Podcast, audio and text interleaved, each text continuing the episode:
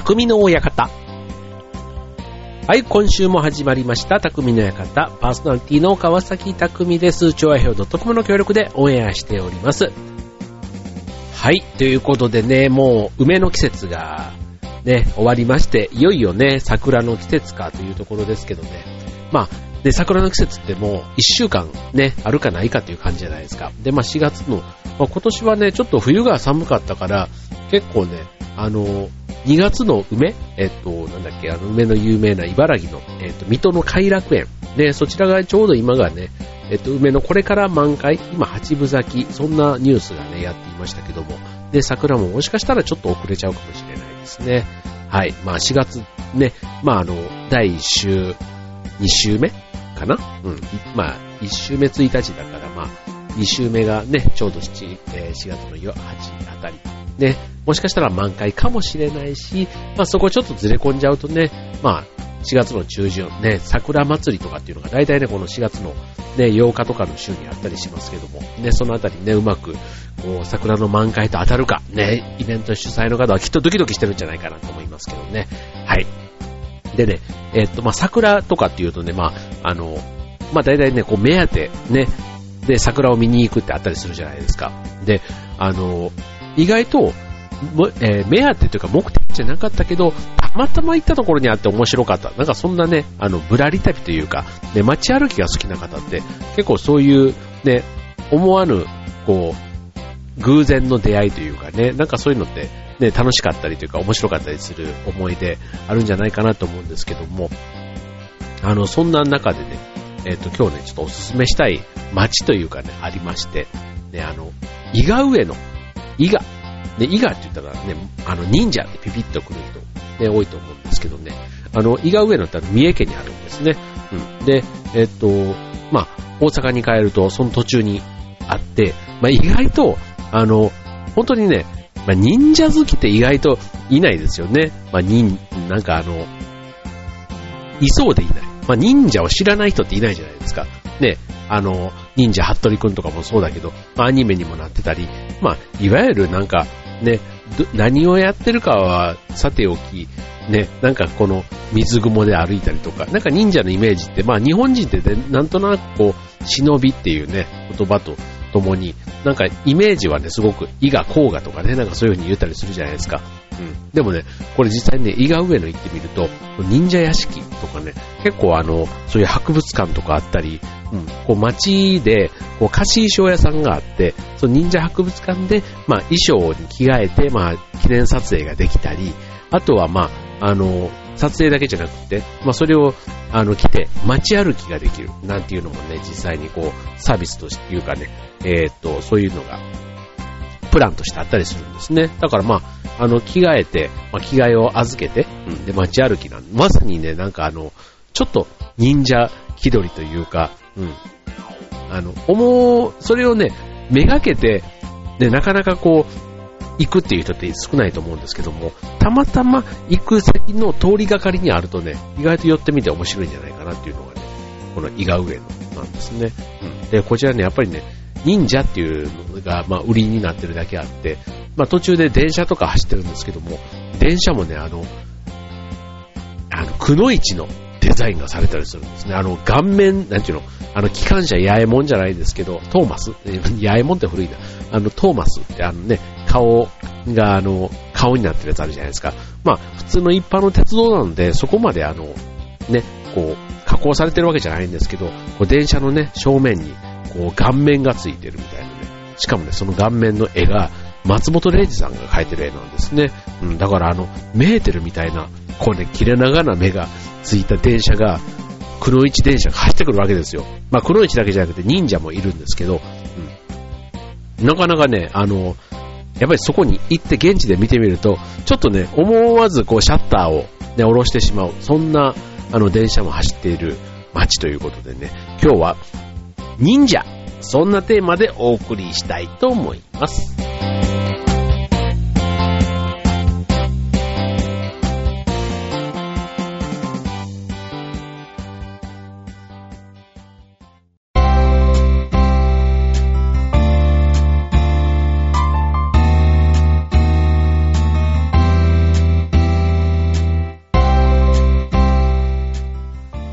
はい、ということで今週は忍者というね、ちょっとね、珍しいテーマ。まあね、伊賀上野は忍者の里ということで、伊賀甲賀、ね、有名ですけども、実はあの、忍者ってね、全国各地にいるんですね。いたんですね。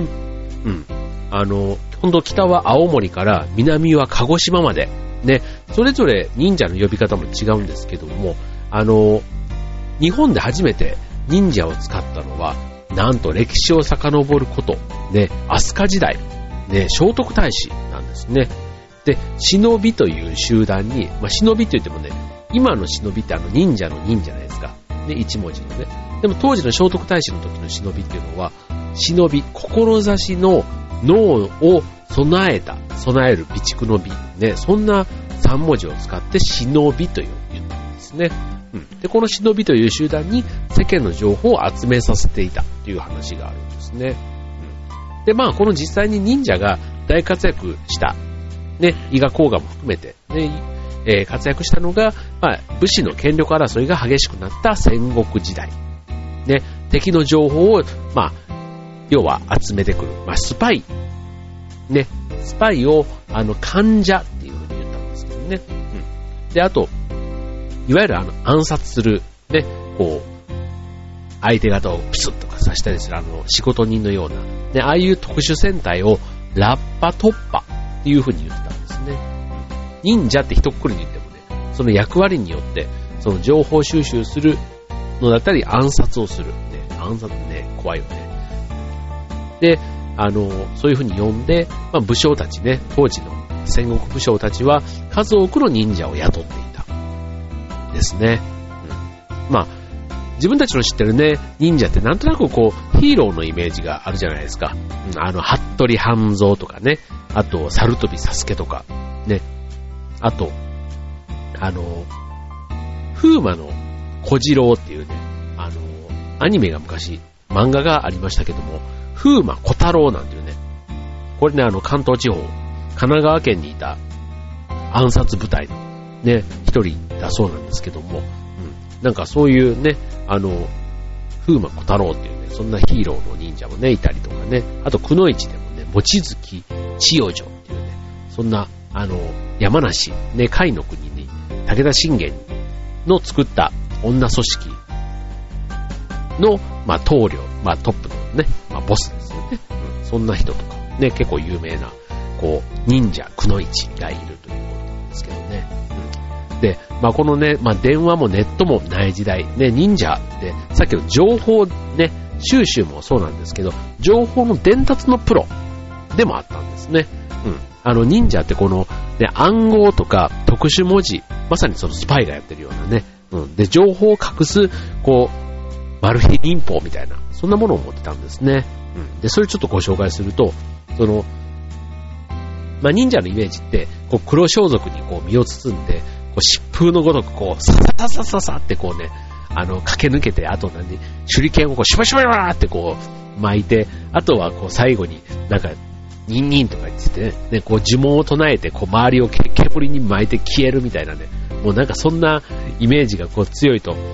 思うんですけども、まあ、この忍者がね、こう優れていた、こう、武器というか、ね、特技って、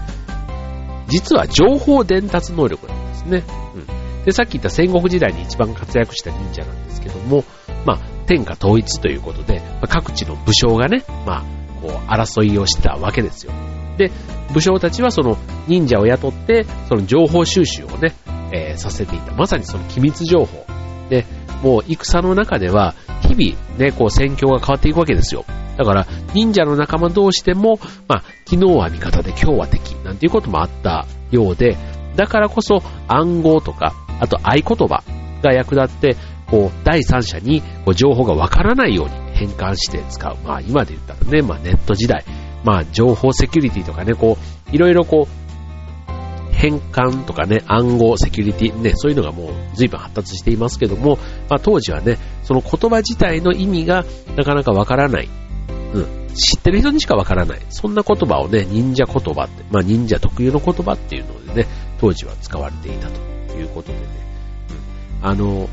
まあここでね、えっ、ー、と、その、まあちょっとなかなか紹介がしづらいんですけど、まあ忍者文字とか、あと、結縄って言われる、その縄をね、仲間にしかわからない形で結んで、軒下などにぶら下げて、で、例えば、こういう結び方だったら、西へ行くとか、あと、こっちへ行くとかね。うん。あとは、こうな、縄がなくても、石を並べて暗号にしたり、あと木の枝を折ったりして、で、後から来る仲間に情報を知らせる。まさにそういうね、あの、ものを使った、で、知ら、あの、知らせ方とか。うん。あと、有名なのは、あの、のろし。ね、のろしをあげるなんて言って、こう、あの、火を使ってね、こう、煙を上げることで、まあ、早く遠くにいる仲間に、こう、情報を伝える時ね、まあ、あの、のろしをね、こう、リレーして、長距離通信だから山々に仲間を置いて、その、のろしでね、伝達していく。なんていうのもね、すごい今で言ったら、すごい画期的ですよね、ある意味ね。その、距離が物理的に離れているところを、そういった手段を使ってカバーするというものとかね、そんな、ね、暗号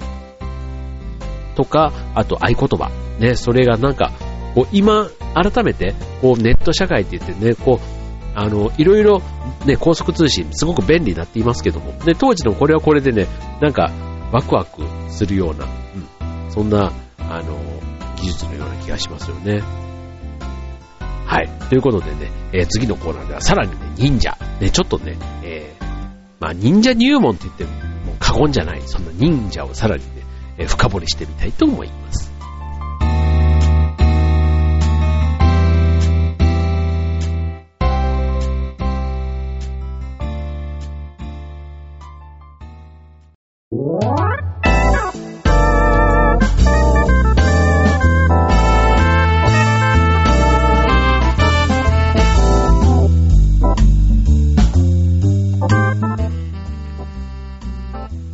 いうことでね、えー、今週は忍者ということでね、まああの、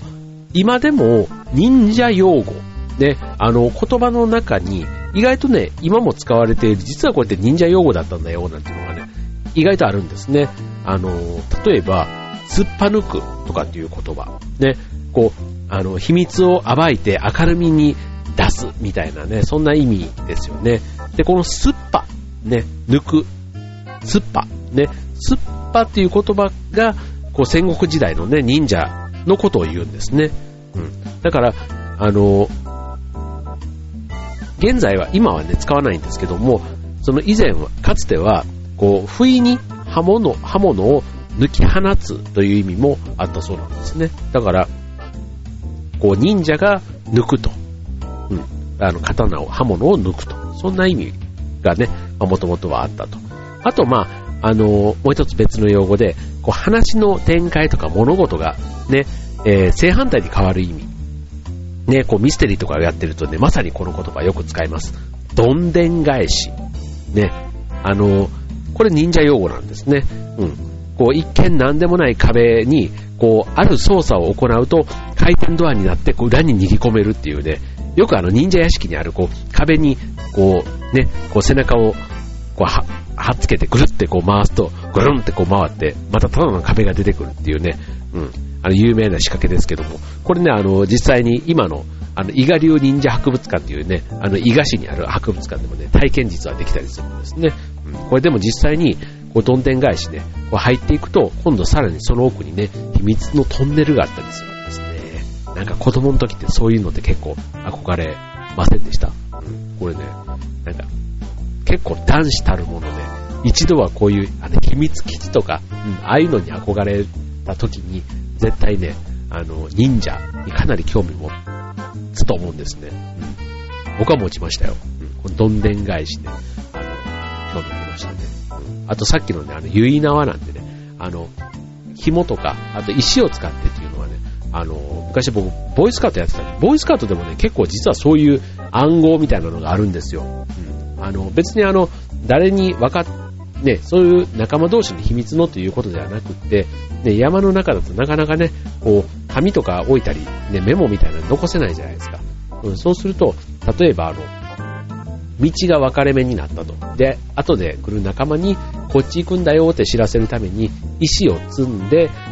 で、最後の石をちょっとその、進む方向に置いとくとかね。向けると。そうすると、あ、こっちに進んだんだっていうのがね、皇族の人たちにも伝わるみたいな、そんなのがボイスカードにもやっぱあったりするんですけど、うん、それとちょっとね、近いものがありますよね。はい。で、えー、っと、あとね、あの、じゃあちょっとここでね、クイズをね、してみたいと思うんですけどね。さっきから出てるあの、伊賀と甲賀ね、これあの、で、よくあの、忍者服部くんのね、ライバルは甲賀忍者で、あの、煙巻っていうね、あの いましたけども、あの、これね、昔からね、本当にいた忍者なんですけども、これどっちが強いとね、本当に、だか伊賀の方がなんか主流な感じがするじゃないですか。うん。こう、ね、まあどっちが強いって言われるとね、まあ答えはね、どっちも強いんですよ。うん。で、伊賀は、あの、三重県なんですね。で、甲賀は、えっと、隣の滋賀県が発祥なんですね。で、まあ、二つのこのね、伊賀と甲賀、まあ、隣接していて、で、昔は、あの、甲伊一国、まあ、伊賀、甲賀、ね、伊と甲、で、甲伊一国というふうに、ひとまとめで呼ばれる土地だったんですね。うん。で、あの、まあ、使える武将によって、伊賀と甲賀が敵味方になることはあっても、実はね、あの一つの国だったから、交流は盛んだったっていうふうに言われてるんですね。うん。そう。そうなんです。ということでね、はい、そんなね、えっ、ー、と、まあ、忍、医学、工学と、まあ、忍者のね、まあ、秘密を、秘密じゃないな、えっ、ー、と、まあ、忍者入門ということでね、えー、していただけるといいかなと思うんですけどね、うん。あとね、えっ、ー、と、まあ、忍法、ね、忍法っていうじゃないですか。ね、あの、じゃその忍法の一つじゃないですけど、あの、ご紹介すると、印書秘匿の術というのがあるんですね。うん。これね、印、印書。えっ、ー、と、要は依頼主の秘密文書を運ぶのも忍者のね、大事な仕事で、こう手紙を細い小よりにして、こう襟に縫い付けたり、こうわらじに折り込んだり、あの、検問が厳しい関所を通るときに、こう丸坊主にした頭皮に刀で傷をつけて、こう、なんちゅう手紙を記して、髪が伸びるように、伸びてこう隠れるようになってから通るっていうね、そんなね、痛々しい忍術、要はあの、秘密文書を伝えるために、まあ、ね、関所とか関門でね、こう、バレないようにっていうね、うん、そんなね、あの、いろんな印書、秘匿の術っていうね、あの、秘密の文章を伝える術というのがね、あるそうなんですけども、うん、あの、今でもね、こう使える術というか、うん、まあ、棒と紙があればね、できるような、そんなものもあったりするんですね。うん。そう。あの、結構ね、面白いのが、例えば、あの、棒に、こう、紙をこう巻きつけて、それで上から文字を書くんですね。で、そうするとその巻きつけた紙をほどくと、文字がバラバラになるじゃないですか。うん。そう、だから、その文字だけをパッと見ると、あの、判読できないんですね。で、その文字をちゃんと読めるのは、その同じ棒の太さを持った仲間が、その紙をもう一回巻きつけると、文字が出てくるっていうね。うん。まあ、それもね、あの、よくよく考えればね、その太さに近い、あ、そういうことなんだって分かれば、まあ、できる話なんですけども、まあ、すぐにはね、それパッと読めないじゃないですか。まあ、それもね、一つ、あの、工夫というか、なるほどねっていうね、術ですよね。もしかしたらね、こういう風にしたら文字が読めないっていうのは、まあ、シュレッダーなんかもね、今の考えて言ったらね、同じようにこう、一枚の紙に書かれた文字を、まあ、切り刻んで、まあ、分散させて読めなくするっていうね、同じ理屈のような気がしますよね。はい、ということでね、まあ、ね、電話もネットもない時代だからこそ、ね、こんなね、いろんな技術がね、えー、発達して、まあ、武将たちにね、情報がられていた忍者ということでねまあなんか、今のね、このデジタル時代だからこそね、このアナログな、こうね、頭を使ってね、やってる感が、すごく逆に新鮮な気がしますよね。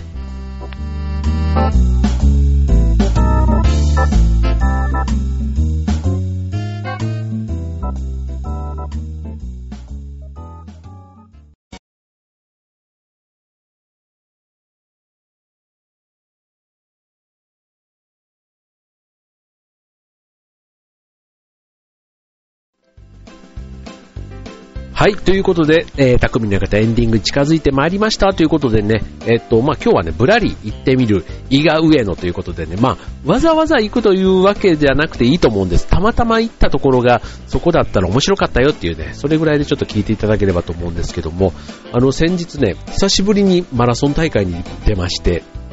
まあ、春秋って基本多いんですけどね。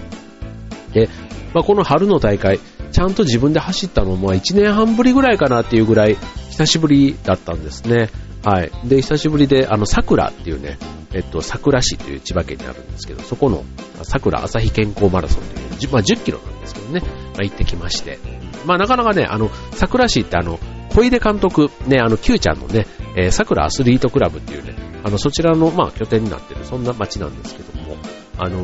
前からね、桜市で一個行ってみたいところがね、実はあってですね、桜きのこ園っていうね、あのところがあるんですよ。